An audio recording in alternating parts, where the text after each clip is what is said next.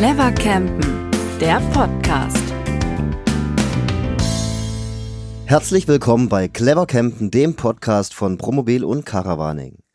Mein Name ist Timo Großhans und ich sitze hier mit meinem Redaktionskollegen Philipp Heise aus der Redaktion Caravaning zusammen. Tja, letzte Folge ging es noch um Dark Side of Camping. Da ging es so ein bisschen, was alles Lustiges passieren kann auf dem Campingplatz und was schön ist und nicht so schön warum man es trotzdem macht. Heute gehen wir ein bisschen seriös in, äh, ins Eingemachte, nämlich Technik, Technik, Autos, Zugfahrzeuge von Wohnwagen, von Caravans. Hallo Philipp, du kennst dich aus. Ein Wohnwagen ist das Ding ohne Motor, also brauchen wir vorne einen Motor, ne? Ja, ganz genau. Ohne kommt man da nicht weit. Und äh, ja, da gibt es einiges zu beachten, wenn man mit dem Wohnwagen in Urlaub fahren will. Da muss ein entsprechend kräftiges Auto her. Was heißt kräftig? Also das muss stabil sein, dass nicht auseinanderfällt, wenn man das da was ranhängt, oder? Es muss ja ein bisschen einen Ausgleich schaffen zu dem, was hinten dran hängt. Das heißt, sollte tendenziell schon ein bisschen groß und schwer sein, um, dem eben, um, um den Wohnwagen sicher zu führen.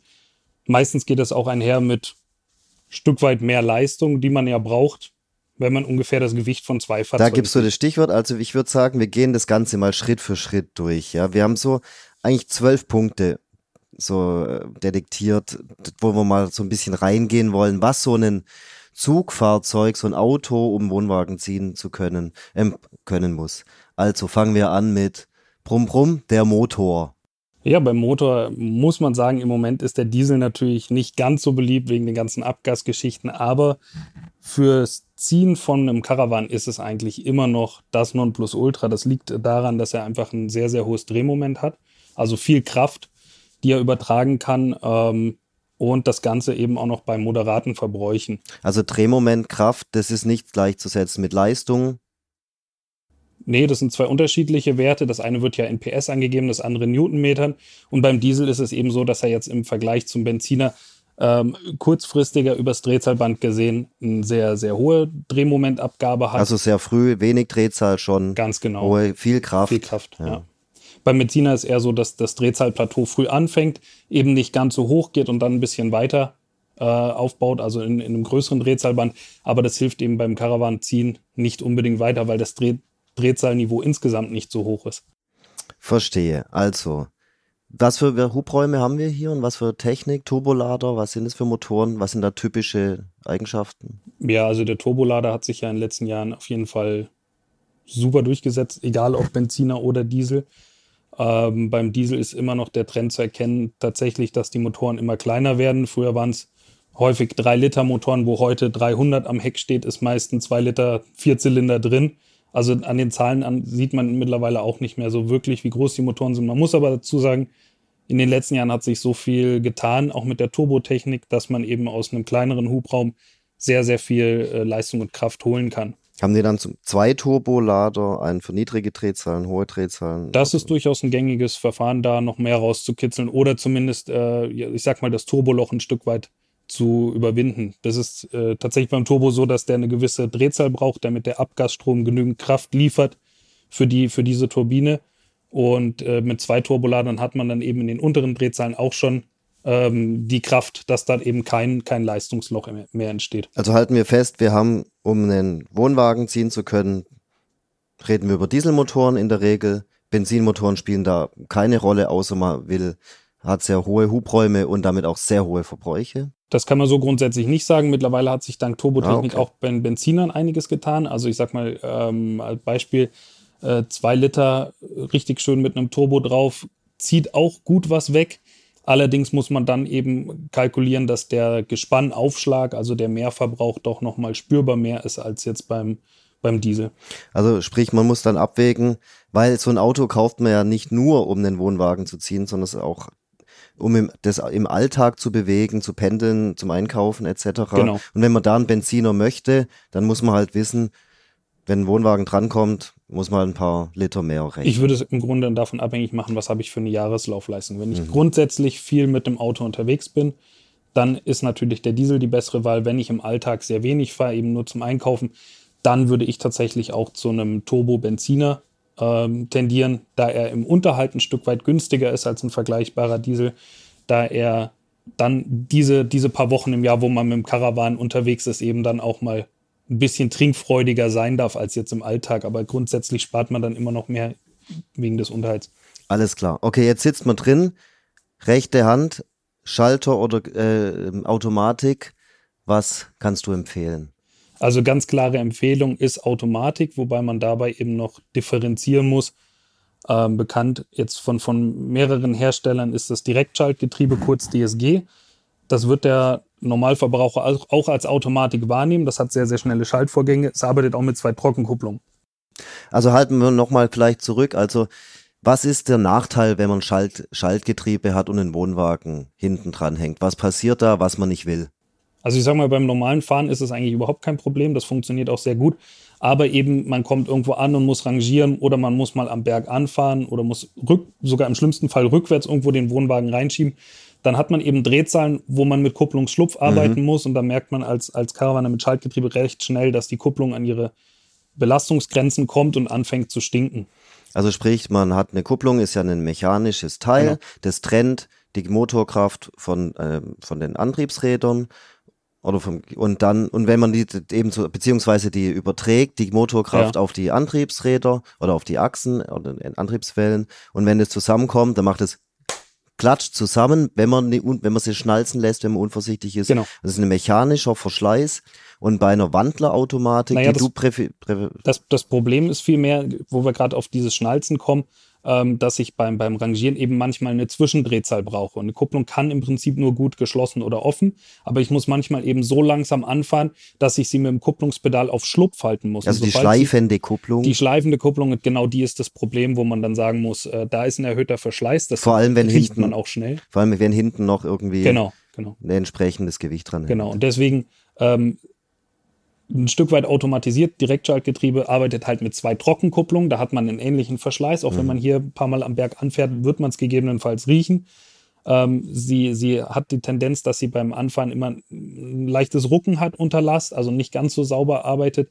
Und genau deswegen ist das absolute Nonplusultra für einen für Caravan-Fahrer ist einfach eine Wandlerautomatik. Und wie funktioniert die mechanisch? Kannst du das ganz kurz mal erklären? Ja, im Grunde sind, kann man sich das äh, so vorstellen, ganz, ganz sinnbildlich gesprochen, dass man zwei Ventilatoren in ein Gehäuse packt. Ähm, die Ventilatoren sind mit einer Flüssigkeit umgeben und wenn der, wenn der motorseitige Ventilator anfängt zu drehen, dann ähm, setzt er die Flüssigkeit in Schwung und diese Flüssigkeit überträgt sich auf den anderen Ventilator und treibt damit dann eben das Getriebe an.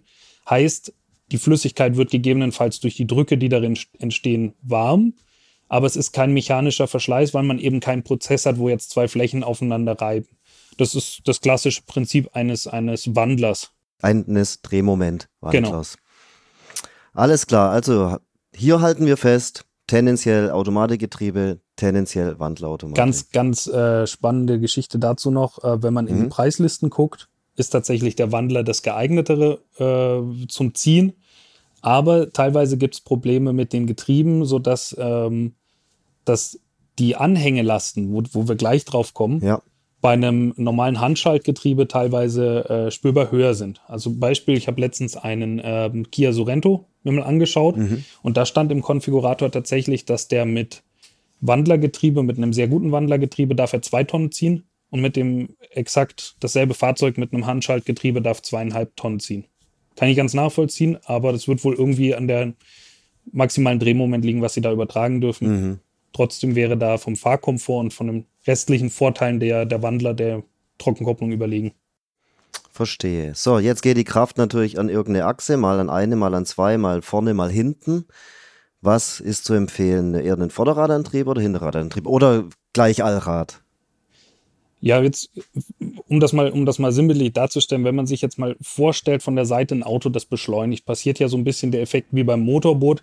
Es geht vorne aus den Federn und sackt hinten ein. So, wenn ich jetzt hinten noch einen Caravan dranhängen habe, der zusätzlich auf Heck, aufs, aufs Heck drückt, ja. verstärkt sich dieser Effekt. Dann mhm. habe ich diesen Motorboot-Effekt. Und dann sieht man auch ganz klar, welche Achse kann Kraft übertragen. Und das ist sicherlich nicht die vorne, die vorne entlastet wird, sondern am besten ist es, dass dann die Kraft eben über die Hinterachse übertragen wird, die es da gerade auf den Boden drückt. Ähm, ansonsten der beste Antrieb ist im Grunde Allrad, weil wenn mal jemand irgendwie an einem Regentag vom Campingplatz kommen muss und auf einer nassen Wiese steht, der dürfte auch mit Heckantrieb seine Problemchen haben. Mit Allradantrieb ist man im Grunde am besten auf alle Eventualitäten vorbereitet und hat immer einen traktionsstarken Antrieb dabei. Okay, das ist, eine, ist natürlich nice to have, aber muss, braucht man jetzt nicht, also zwingend. Ja, wobei man mittlerweile auch sagen kann, also man braucht es nicht zwingend, man kann natürlich auch mit dem Fronttriebler fahren, man hat ja auch vorne noch das Gewicht des Motors, was da ein Stück weit mit drauf wirkt ähm, auf dem Antrieb, aber am besten ist es tatsächlich mit Heckantrieb oder eben Allradantrieb. Mhm. Wobei heute ist es ja auch so, dass viele Allradantriebe sich nur noch äh, bei Bedarf zuschalten und quasi das Fahrzeug im Grundmodus eine Achse antreibt und nur, wenn es feststellt, dass es irgendwo Radschlupf gibt, dann eben die anderen Räder mit hinzuzieht. Apropos Radschlupf, ich meine, früher haben die Vorderachsen dann auch durchgedreht, wenn es ganz blöd lief. Richtig. Das ja. hat man ja heute mit der Elektronik ASR oder sowas, Schlupfregelungen ja auch nicht mehr zwingend. Ja, bei den Sicherheitssystemen, das gehört fast schon zum Standard, wenn ich ab Werk eine Anhängerkupplung order, dass dann eben auch ein spezieller ESP-Modus hm. vorgesehen hm. ist. Da reden wir gleich nochmal okay. Gesondert drüber. Jetzt sind wir erst hier bei quietschenden Rädern und Reifen. Ähm, kann man da ganz neu, spiel, spielen, spielen die Reifen eine Rolle? Sollte man da auf was achten? Breite, Querschnitte, Profile, was fährt man da so? Grundsätzlich ist es ähnlich ähm, ja, wie beim Sportwagen. Ein Stück breiter, ein Stück flacher, sorgt dafür, dass der Reifen nicht so viel wankt. Das bringt natürlich Ruhe rein äh, nicht wankt, sondern walkt, war das walkt. Wort, was ich gesucht habe. Genau. Dass er nicht so viel walkt und dadurch ähm, stabiler liegt und. Walkt heißt, das ist so ein bisschen so der. Über die Flanken über die arbeitet. Flanken das, heißt, das merkt man ganz extrem, wenn, wenn man schon mal Pickup gefahren ist mit äh, etwas weicheren Reifen. Das funktioniert aufgrund der Masse ganz gut als Zugfahrzeug, aber nichtsdestotrotz wirklich stabil und, und griffig wären dann eben breitere Reifen, die ein Stück flacher sind. Mhm. Einfach weil die niedrigen Flanken eben nicht walken, nicht zur Seite Stabilität genau, viel, bringen. viel Stabilität bringen, ja. Okay. Ähm, Fiat 500 ist ein gutes Zugfahrzeug oder doch lieber eine S-Klasse? In dem Fall würde ich mich natürlich für die S-Klasse entscheiden. Schon allein, weil es den Fiat 500, glaube ich, gar nicht mit Anhängerkupplung gibt. Okay. Nein, wäre wär natürlich Warum schön, wenn es funktioniert. Ähm, Vespa hinten drauf oder so, ein Anhänger. Ja, das würde noch funktionieren, ja. aber wenn wir vom Caravan ja, okay. reden, da geht es halt bei Gewichtsklassen los, die ungefähr auf dem Leergewicht vom Fiat 500 sind. Und das ist dann schon schwierig. Zumal da ja auch, äh, was sind da teilweise Zweizylindermotoren verbaut? Ich glaube, die bedanken sich, wenn man da ein paar hundert Kilo ans Heck hängt. Also sprich, ein Auto mit einem langen Radstand ist zu, ähm, bringt Fahrstabilität, Länge läuft, ist das so? Das kann man, das kann man auf jeden Fall sagen, dass das äh, gut ist. Dazu kommt, dass man dann am besten eben noch äh, kurzen Überhang hat, um möglichst wenig Hebelweg zu haben zwischen der Hinterachse und, und dem Kupplungspunkt, dass da der, der Hebel ein bisschen kleiner gehalten wird. Also kurze Überhänge kann man da noch ergänzen. Sonst viel Radstand ist gut, auf jeden Fall zum Ziehen. Überhänge und Hebelgesetze, da kommen wir schon zu Punkt 6, nämlich zur Zuladung, also Gewichte.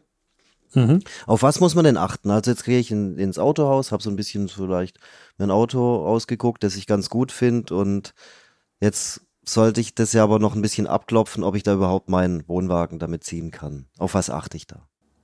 Ja, grundsätzlich, ähm, mit wie vielen Leuten möchte ich in Urlaub fahren, wenn ich das Auto voll besetze, ähm, sollte ich natürlich immer darauf achten, dass ich viel Zuladung habe, weil es tatsächlich auch so ist, dass die Stützlast, also ähm, die, die Kraft, mit der der Wohnwagen über die Deichsel auf den Kugelkopf drückt. Das ist ja im Grunde, als würde ich, sage ich mal, einen Betonklotz im Kofferraum laden. Also mhm. sinnbildlich ist das einfach ein Gewicht. Was, Wie hoch ist so eine Stützlast?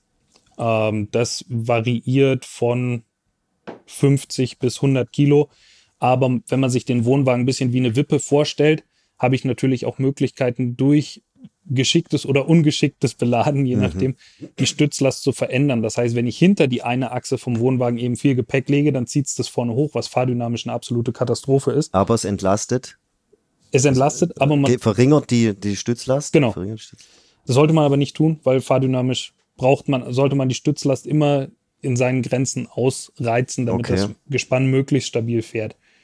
Und dementsprechend kann man natürlich sagen, wenn der Wohnwagen jetzt mit 75 Kilo auf den Haken hinten drückt, dann fehlt mir das bei der Zuladung. Habe ich ein Auto, was grundsätzlich wenig Zuladung hat, wo es schon kritisch wird und ich möchte dann mit drei Personen und Gepäck fahren, habe ich nur die Möglichkeit, entweder das ganze Gepäck in Caravan, wenn der das ab kann, mhm.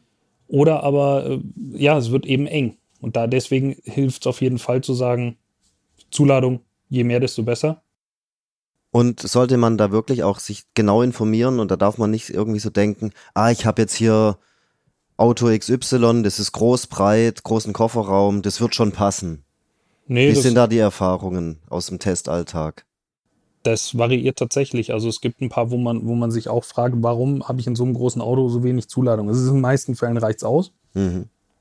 Aber wenn ich richtig informiert bin, gibt es sogar noch die Möglichkeit, äh, bei einigen das nochmal auflasten zu lassen. Also ich baue mir dann stärkere Federn an die Hinterachse, weil ein weiterer Punkt, den wir in dem Zusammenhang noch nicht genannt haben, ist auch die vorgegebene äh, Last für die Hinterachse. Die ist ja auch im Fahrzeugschein festgelegt, also die Belastungsgrenze. Und da der Anhänger ja hinten angreift, ich hinten das Gepäck habe, muss ich eben auch darauf achten, dass ich die zulässige Belastung für diese Achse alleine nicht überschreite. Ja. Und die Räder und die Reifen. Korrekt. All diese Punkte müssen abgeklärt sein. Wie macht man das und kennt sich da der, das Autohaus dann mit aus und dem sagt man, ich habe einen Wohnwagen, der wiegt, was wiegt ein typischer Wohnwagen? So Mittelklasse würde ich sagen, äh, ja, äh, 14, 13 bis 1400 Kilo Leergewicht und dann geht es halt bei der mit plus Zuladung in Richtung 18, 1900 Kilo. Das wäre dann so Mittelklasse bis obere Mittelklasse, ja. Also Punkt 7 steht jetzt hier auf unserem kleinen Manuskriptüberhang hinten, da haben wir, das haben wir gerade schon angesprochen. Je kürzer, desto besser, das hast du gesagt. Es hat halt ein bisschen den Nachteil, klar, äh, das Deichselwippen wird ein bisschen direkter übertragen. Das Deichselwippen, was ist das Deichselwippen? ja, das, das ist einfach, wenn der, wenn der Wohnwagen hinten ähm, durch ein Schlagloch fährt, dann überträgt sich quasi das, das, die Schläge aus dem Wohnwagen übertragen sich ja auf den, auf den Kupplungskopf und man kriegt die Schläge natürlich auch im Fahrzeug mit. Also Mhm. es ist tatsächlich, man ruckt etwas durch die Gegend, wenn man auf einer holprigen Straße fährt, weil man eben die Einflüsse vom Karawan doch spürt. Das ist so ein bisschen wie wenn man so einen Kapuzenpulli anhat und irgendjemand zieht immer so ein ganz kleines Genau. bisschen an der Kapuze und wenn man läuft so und dann zieht man so ja, bisschen. wobei es ja weniger, weniger ums Ziehen, sondern mehr um die Auf- und Abbewegung geht. Ja, aber es ist, ist Ja. So, ein, so ein Störfaktor Ja, im Körper. absolut. Ja. Ja, also ähm, ich muss tatsächlich sagen, dass, dass dieses Deichselwippen, äh, wir, wir fahren meistens äh, wie, wie viele Camper mit Hund im Urlaub. Äh, das hat schon dafür zugeführt, dass wir auf den ersten zwei Fahrten die Rückbank reinigen durften, weil es der Hund eben nicht so gut vertragen hat. Musste er spucken, das arme Tier. Ja. Und ihr musstet putzen. Okay. Also, Deichselwippen wird übertragen über die Anhängekupplung. Ich finde immer dieses Wort Anhängekupplung, das habe ich erst gelernt, als ich hier in diese Branche gekommen bin, weil ich glaube, so landläufig spricht, sprechen 90 Prozent aller Menschen einfach von der Anhängerkupplung. Ja, ganz Die genau. Anhängerkupplung. Aber man unterscheidet zwischen Anhängerkupplung und Anhängekupplung. Also ich habe das so gelernt, die Anhängekupplung ist praktisch der Haken und die Anhängerkupplung ist die Kupplung des Anhängers. Also praktisch Männlein und Weiblein. Ja, ganz genau. Ja. Also der Haken, ja, den kauft man sich im, beim ATU oder bestellt man den gleich mit oder wie kommt der Haken ans Auto? Ähm, am, im besten Fall bestellt man ihn gleich mit. Ganz, ganz kurzer Exkurs noch, was mir gerade noch einfällt zum Thema Fahrwerk, Deichselwippen. Ja. was mir jetzt gerade noch kommt, ähm, da ist es ganz hilfreich, wenn man äh, die Möglichkeit hat, auf ein Luftfahrwerk zurückzugreifen, weil das eben diese Stöße noch mal ein bisschen besser abfängt Mhm. als eine rein mechanische Konstruktion. Da, da merkt man schon einen Unterschied, wenn man ein sehr weiches Luftfahrwerk hat.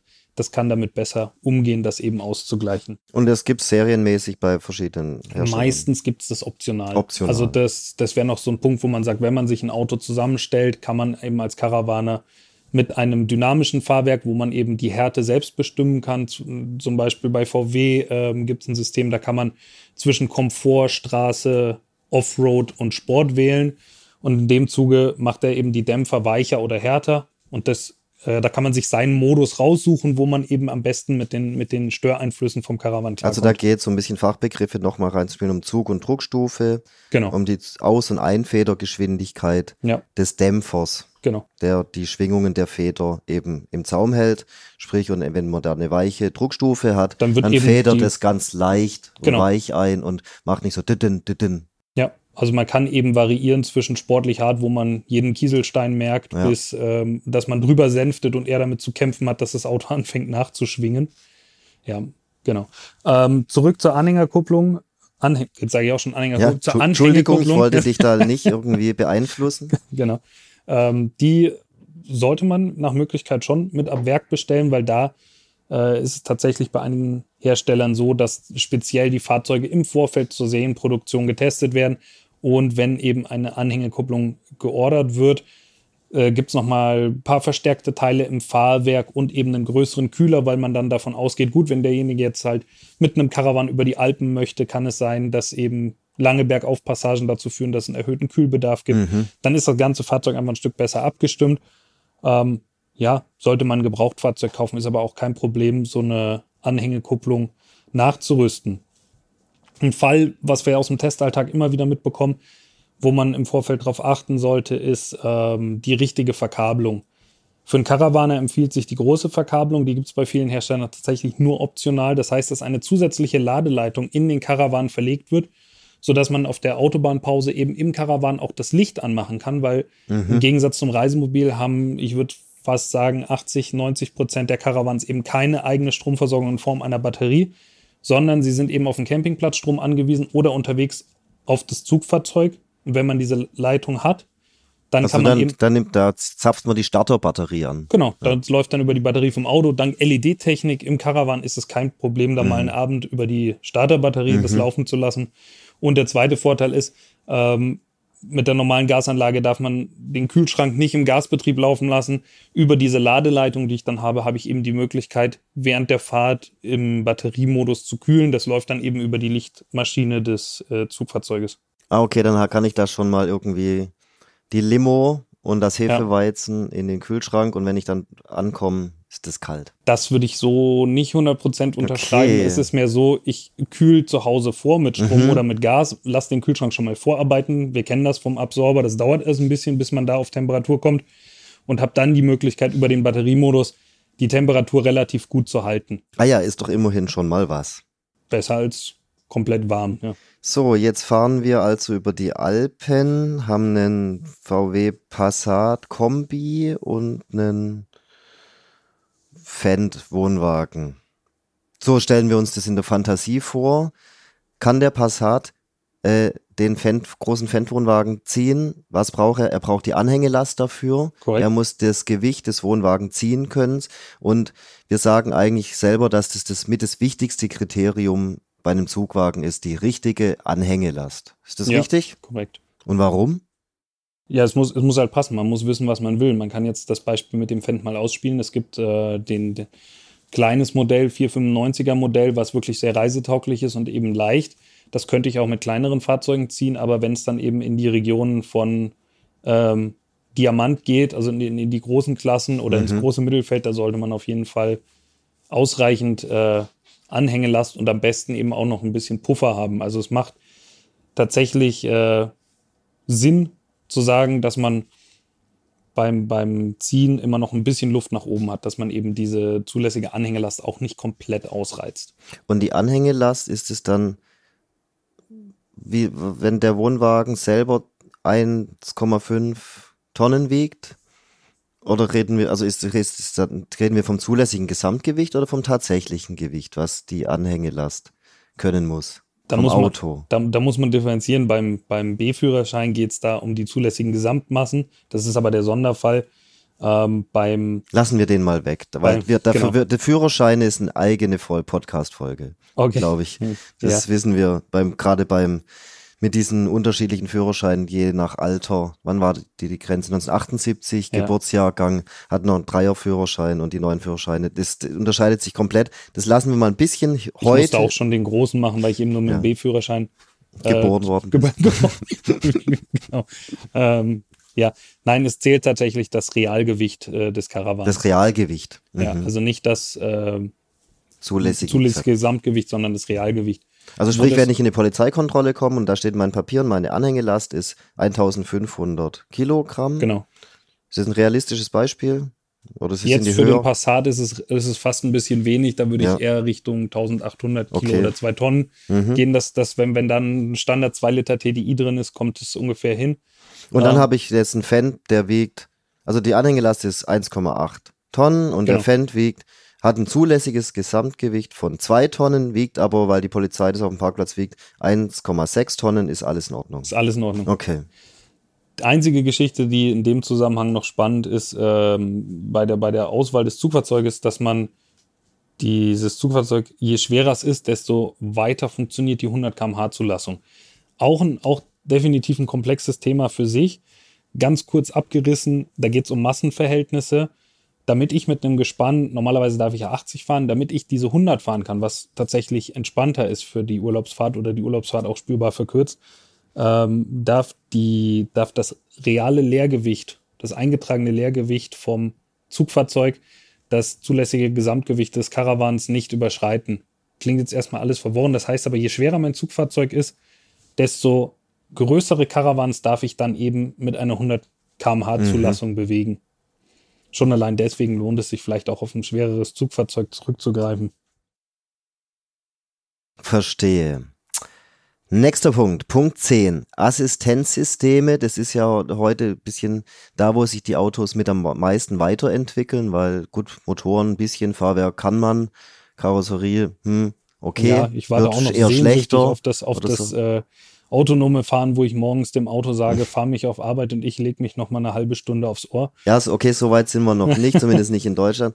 Äh, manche Länder und Hersteller meinen, aber es geht noch ein bisschen schief. Okay, aber Assistenzsysteme, wir reden da von ein bisschen anderen Sachen, vor allem im Bereich Caravaning, da geht es eher um, sag mal, Hilfen, wenn der Wohnwagen ins Schlingern kommt oder rückwärts einparken, solche Sachen. Ja, wobei das, das würde ich nochmal getrennt betrachten. Okay. Ja, ich sage, das, bei den, bei den Assistenten, das ist mehr so das, das Komfortfeature, dass ich sage, ähm, ich, ich bin ja gezwungen oder ich, ich darf ja maximal 80 oder 100 km/h fahren. Mhm. Und da hilft es tatsächlich schon, in erster Linie erstmal einen Tempomaten zu haben, weil man sowieso auf der rechten Spur ist in den meisten Fällen mit den Geschwindigkeiten, weil man eben sehr konstantes Tempo fährt, sehr konstante Fahrweise, was so ein Tempomat ja ermöglicht, hilft gleichzeitig nochmal den Gespannverbrauch auch noch ein bisschen zu drücken, weil wenn man dann eben nicht nochmal mehr beschleunigt oder bremst, ja, ist das konstante Fahren da die bessere Variante.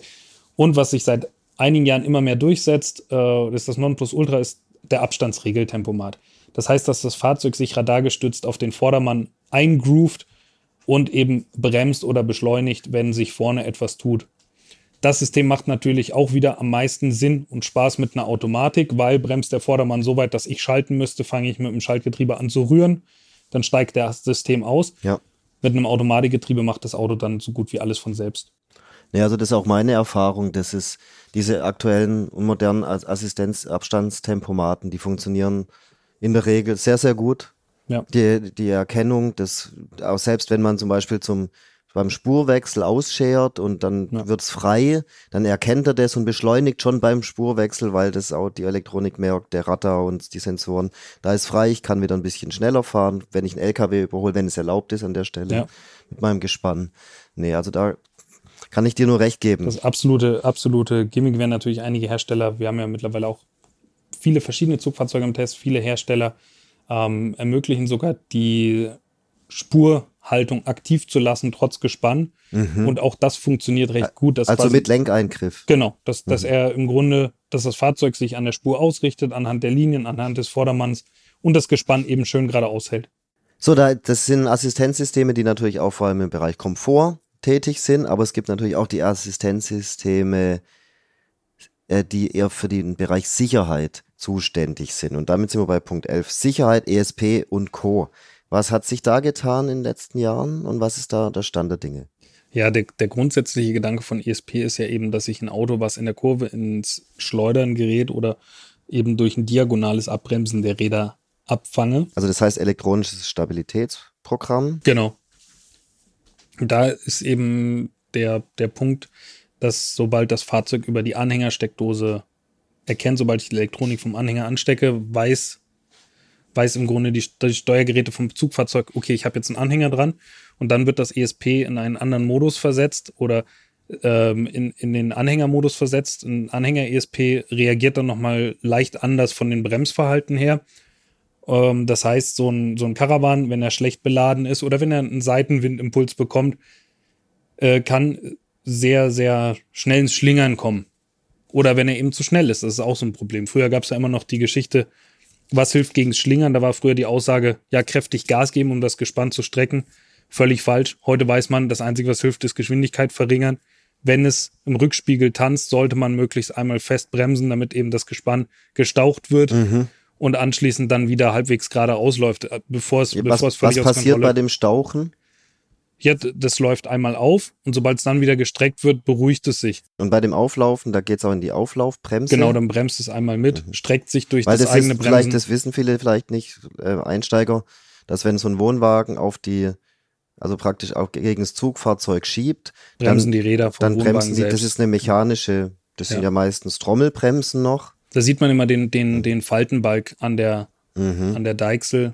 Das ist, das, das ist dieser Puffer, den die Das ist wie eine Teleskopstange, die sich Genau. ein bisschen zusammenschiebt und da wird dann praktisch über eine Seilzugbremse, die rechts und links, die an und dazu mal die braucht. Trommelbremse. Ja, aber es, es reicht und es funktioniert, genau. Ja, okay. Ähm, sollte es eben, sollte man das Schlinger nicht bemerken, was, ja, irgendwann fängt er halt auch an, am, am Zugfahrzeug zu rütteln, wenn er seitlich pendelt. Und dann greift dieses Anhänger ESP, wenn es eben diese Bewegung am Heck merkt, ein und bremst getaktet die Räder, also rechts und links abwechselnd. Und das hilft eben auch ganz gut, um so ein Gespann wieder einzufangen. Also das ist im Prinzip das, was man bisher hatte man ja eigentlich mechanische Schlingerkupplungen. Oder ist das nochmal was anderes oder ist das sehr ähnlich oder ist das Naja, ergänzend? was heißt bisher? Oder hat man beides Das ist noch? aktuell, man hat beides. Diese Ah. Schlingerkupplung hat jeder Wohnwagen. Kannst du mal, wie funktionieren die? Also das man hat ja, Da werden im Prinzip über den zweiten Hebel beim Ankuppeln werden zwei Bremsbelege an den Kugelkopf gedrückt. mhm, also da wird nicht so wie bei dem Anhänger vom Baumarkt, wo man das Grüngut Genau, wegfährt, wo da das, nur so wo das nur so draufgelegt Ja. wird, wo so Metall auf Blech oder so. Genau, da wird nur ein Schnapper um den Kugelkopf gelegt und verriegelt. Und beim, beim Wohnwagen hat man eben einmal den mechanischen Schnapper, der den Wohnwagen an der Kugel fixiert.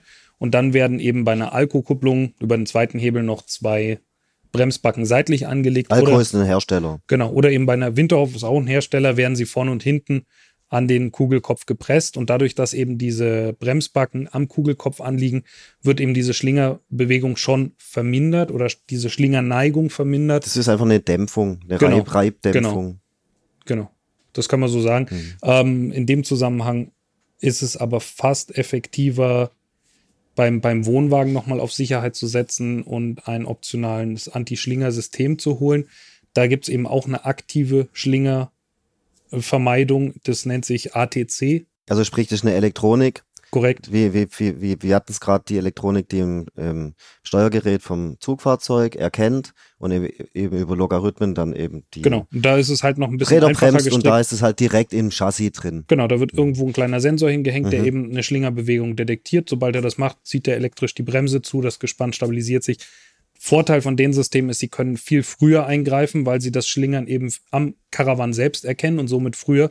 Und äh, das Anhänger-ESP erkennt es ja erst, wenn das Auto anfängt, sich seltsam zu, ich sag mal seltsam zu bewegen, weil die Schlingerbewegung übertragen wird. Das heißt, das Anhänger-ESP kann erst später reagieren als am Karawan selbst. Interessant, dass das da so eine Rolle spielt. Okay, jetzt noch ein ähm, Assistenzsystem, das ist das sogenannte TSA, das Trailer Stability Assist. Ne, das, das hatten wir jetzt gerade. Genau, das ist Das das, ist, so, nennt, so Anhänger-ESP. nennt sich das, Ja, so ja. nennt sich das. Ja, da, da Genau. hat, das ist wie, das ist wie mit dem ähm, ESP, das heißt bei BMW DSC, das heißt bei äh, VW, weiß ich nicht, da hat jeder seinen eigenen Namen. Das Mhm. mit diesen Abkürzungen kann man nicht nachgehen. Wir sprechen einfach von Anhänger ESP und wissen grob, was gemeint ist. ESP mit TSA slash TSP Genau. steht hier. Also das verwirrt. Ja. Total. Okay, Punkt 12, Rückfahrkamera.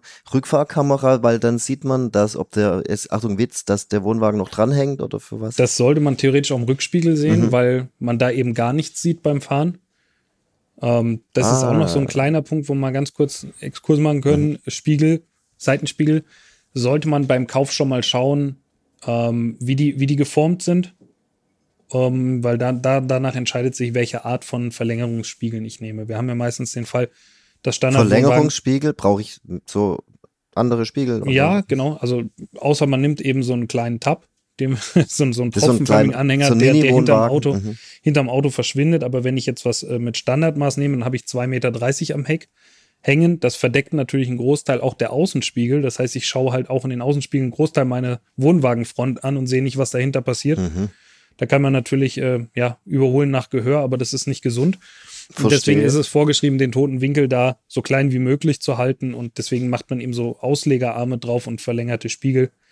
Und wenn man in der Königsklasse unterwegs ist mit einem 2,50 Meter breiten Wohnwagen, ist das sowieso nahezu unmöglich, ohne zu fahren. Also diese Auslegerspiegel, die man den normalen Spiegel dran schnallt, das macht man seit Jahrzehnten so. Etwas moderner ist die Rückfahrkamera. Für was braucht man die? Für was ist die gedacht? Ja, also ich persönlich finde sie eigentlich in jeder Situation auch ohne Karawan ganz schick zum mhm. Einparken, mhm. dass man eben sieht, wo stehe ich zum Hintermann. Und genau das ist auch das Thema beim Ankuppeln, dass man eben dort ohne fremde Hilfe ähm, Zentimeter genau die Deichsel bzw. die Kugelkopfaufnahme äh, oberhalb von der Anhängerkupplung dann platzieren kann. Das. Also sprich, die Rückfahrkamera ist nicht hinten am Wohnwagen zum Rückwärtsrangieren, sondern ist dies am Auto. Genau. Irgendwo hinten an der Heckklappe. Kennzeichenträger bei Mercedes verschwindet sie teilweise unterm Stern. Und, und die leuchtet, also die, die, die filmt praktisch die Anhängekupplung. Und, naja, grundsätzlich und den, ist die ja fürs Parken Fürs ausgelegt. Parken und, ja, aber jetzt zum Ankoppeln ist es halt besonders geschickt, weil die nutzt man dann zum, um Absolut. den Wohnwagen da so, das Auto direkt an die Kupplung vom Wohnwagen hinzuführen. Und da genau. sind dann auch im, im Display so Striche drin. Ja, mhm. und da gibt es tatsächlich bei vielen Herstellern noch einen separaten Modus, der mhm. dann eben ähm, den Lenkeinschlag speziell berechnet und einem genau zeigt, wo muss ich hinfahren, um den, den Kugelkopf richtig zu treffen. Noch ein Stück weiter gehen äh, aktuell VW und Mercedes beziehungsweise Land Rover hat auch ein ähnliches System im Angebot, um nochmal ganz kurz zu den, zu den Assistenten zurückzukommen, wo wir da gerade beim Ankuppeln sind. Ähm, da gibt es den, den Trailer Assist, so heißt er bei, bei VW. Da erkennt äh, das, das Fahrzeug, wie der Anhänger steht und man hat im Grunde die Möglichkeit, wie, wie bei dem autonomen Einparken, was das Fahrzeug alleine beherrscht, dass man mhm. eben den Knickwinkel der Deichsel, der wird über die Kamera wahrgenommen also in welchem Winkel der, der Wohnwagen zum Auto steht. Und dann errechnet das System eben, wie es fahren muss, um den gewünschten Einschlag zu erzeugen. Und das macht mhm. eben gerade für Anfänger das, das Rückwärtsfahren mit einem Anhänger nochmal sehr viel einfacher, weil eben die Lenkarbeit vom Computer übernommen wird. Das heißt, man, man sagt nur noch, in welche Richtung man möchte, das Auto macht und äh, bringt das Gespann. Bisschen Gas geben muss man, aber und genau. bremsen, aber lenken macht es von macht Geisterhand. Genau. Okay, jetzt denke ich, jetzt haben wir mit zwölf Punkten mal die wichtigsten Punkte vom Zugfahrzeug ähm, angesprochen. Ja. Design und so und Markenvorliebe, das ist mal was, das ist was anderes, aber da wollen wir ein bisschen persönlich werden, weil ich habe nämlich noch ähm, dich persönlich würde ich gerne fragen, deine drei Lieblingszugfahrzeuge, völlig frei von Sinnhaftigkeit oder Preis. Was ist dein Lieblings, dein Zweitlieblings und dein Drittlieblingszugfahrzeug, das du in den letzten Jahren hier gefahren bist im Haus? Oh, das ist schwierig. Ähm, tatsächlich finde ich, dass das je größer und je stärker motorisiert das so ein Fahrzeug richtig gut liegt. Deswegen sehr, sehr gut gefallen hat mir zum Beispiel ein Sorento, der relativ groß ist. Was ist das für ein Hersteller? Sorento? Äh, Kia, Sorento. Das ist der größte SUV, den sie im Programm haben. Den gibt es mhm. auch mit drei Sitzreihen, das braucht man jetzt nicht unbedingt. Aber der hat eben ja sehr, sehr viel Eigengewicht mitgebracht, starken Motor und da hat eigentlich im Grunde alles gepasst sehr gut gefallen haben mir auch die Kombination Sechszylinder von BMW. Rein Sechszylinder in Kombination mit dieser wunderbaren ZF 8 Stufen Wandlerautomatik. Das war eine wahnsinnig gute Kombination zum Ziehen, weil das die, die ganze Antriebseinheit hat einfach wahnsinnig harmonisch agiert. Da würde ich mich gar nicht aufs Modell festlegen. Extrem wollen. laufruhig. Genau, souverän. Hat sich das äh, wunderbar weil keine Vibration durch die Sechszylinder-Reihe ist es ja, glaube genau. ich. Und dann noch acht Stufen Wandler, da wo man, merkt wo man, man kaum noch was vom Schalten. Nie das Gefühl hat, da hätte ich jetzt mal anders geschaltet, sondern da, da macht das Getriebe einfach alles perfekt und richtig. Und das dritte Fahrzeug, der was Oh, das dritte ist? Fahrzeug. Wir hatten natürlich auch schon mal ein paar Exoten da und ja, so als äh, Leistung, leistungshungrig ähm, hat mir natürlich auch so ein, äh, was war es, ein Panamera hat mir immer sehr, sehr gut gefallen. Mhm. Einfach mal wenig, wenig sinnhaft, aber mhm. mal was anderes. Und vorm Gespann auch ein echter Hingucker, weil man es eben relativ selten sieht, dass so ein Auto davor hängt. Das äh, Fand ich dann auch mal ganz gut. Okay, das waren jetzt deine persönlichen Vorlieben, aber was wird denn so am meisten gefahren bei den Karawanen? Und dass vielleicht mal ein Einsteiger so eine Hausnummer kriegt, so die drei typischen Zugfahrzeuge in Deutschland. Aber ich denke, da lagst du mit dem, mit dem äh, Kombi schon mal ganz gut. Mit und dann, Passat, dann eben VW auch die Passat. Passat-Klasse, Mhm. möchte ich es mal nennen. Das, da, da, da spielt natürlich auch Schwestermodell Skoda Superb mit rein, ob es ein Ford Mondeo ist. Die bringen eigentlich ein ganz gutes Gewicht, meistens einen soliden Dieselmotor und gut funktionierende, ja, ganz gut funktionierende Antriebe mit. Und ansonsten sieht man natürlich auch äh, vieles aus, aus der Klasse der, ich sag mal, Mid-Size-SUV. So in Richtung äh, Hyundai Tucson wird da, glaub gesprochen oder äh, VW Tiguan. Dann schön mit Allrad bisschen höher gelegt, was wir vorhin hatten mit der, mit der feuchten Wiese. Da sind Mhm. natürlich dann solche SUVs sehr, sehr gut geeignet. Ja. Also in, in dem Bereich, denke ich, spielt sich da das Hauptfeld ab. Alles klar. Okay, ich denke, jetzt sind wir mal durch mit den, mit den ganzen ähm, Service-Geschichten. Jetzt noch, wir haben ja immer in unserem Podcast gegen Ende, dem wir uns jetzt nähern, das kleine Entweder oder und Warum-Spiel, wo du jetzt in dem Fall nicht gar nicht weißt, was ich dich frage. Ich frage dich entweder oder und du musst halt antworten. Ich sag BMW oder Daimler.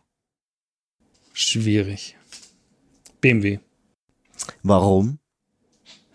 weil sie im Grunde schon viel länger auf den reinen Sechszylinder setzen. Daimler hatten jetzt gerade erst wieder für sich entdeckt, aber die angesprochene Kombination großvolumiger Sechszylinder und Wandlerautomatik ist einfach ein absolutes Sahnestück. Also du gehst da eher über die Technik, nicht über deine Markenpräferenz. genau, ich würde es einfach von dem Alles klar. Sechszylinder und dem Getriebe von der Antriebskombination abhängig machen. So, jetzt weiß ich, dass du äh, Motorsport magst. Magst du lieber Konsolenracing oder Real Racing?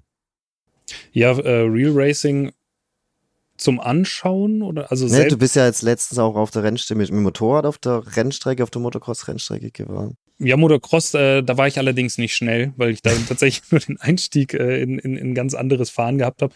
Ähm, Ja, aber du musst Real- jetzt entscheiden. Racing- Wenn du dich entscheiden müsstest, Konsole oder regelmäßig draußen? zum selber fahren Konsole und zum Anschauen bin ich regelmäßig draußen, irgendwo an der Strecke, sei es DTM, sei es andere Rennsportserien. Okay, Aber selber fahren an der Konsole. verstehe. Und jetzt noch letzte Frage zum Thema Urlaub in Corona-Zeiten oder auch sonst musst du wissen, Deutschland oder Ausland? Campingurlaub. Solange es geht, Ausland. Weil das ist irgendwie, gibt dem Ganzen nochmal, äh, macht das Ganze nochmal interessanter, wenn man da Neues erlebt, wenn man neue, neue Dinge kennenlernt. Und da finde ich das Ausland nochmal einen Ticken spannender. Alles klar. Okay, danke Philipp. Wir sind jetzt am Ende unseres Podcasts über Zugfahrzeuge von Caravans. Ähm, Philipp ist Redakteur bei der Zeitschrift Caravaning, deswegen war er heute äh, Gesprächspartner. Wir sagen Tschüss. Wir sind am Ende. Hoffentlich bietet te- bot diese kleine Folge etwas Einblick in das Thema Zugfahrzeugs. Ja, mehr über das Thema Camping und so weiter findet ihr auf YouTube und äh, unter ähm, auf dem Ke Clever Campen, Clever Campen Channel. Clever Campen Channel, da ist Philipp auch oft äh, zu sehen Genau. als Moderator. Ja, und auf den Homepages promobil.de und caravaning.de und so weiter, auf Facebook, auf, ach, ihr wisst schon, wenn ihr Feedback habt, wir haben noch eine E-Mail-Adresse podcast at clevercampton.de, einfach schicken. Ähm, Podcast Folge 9 kommt. Bis dann. Ciao. Ciao.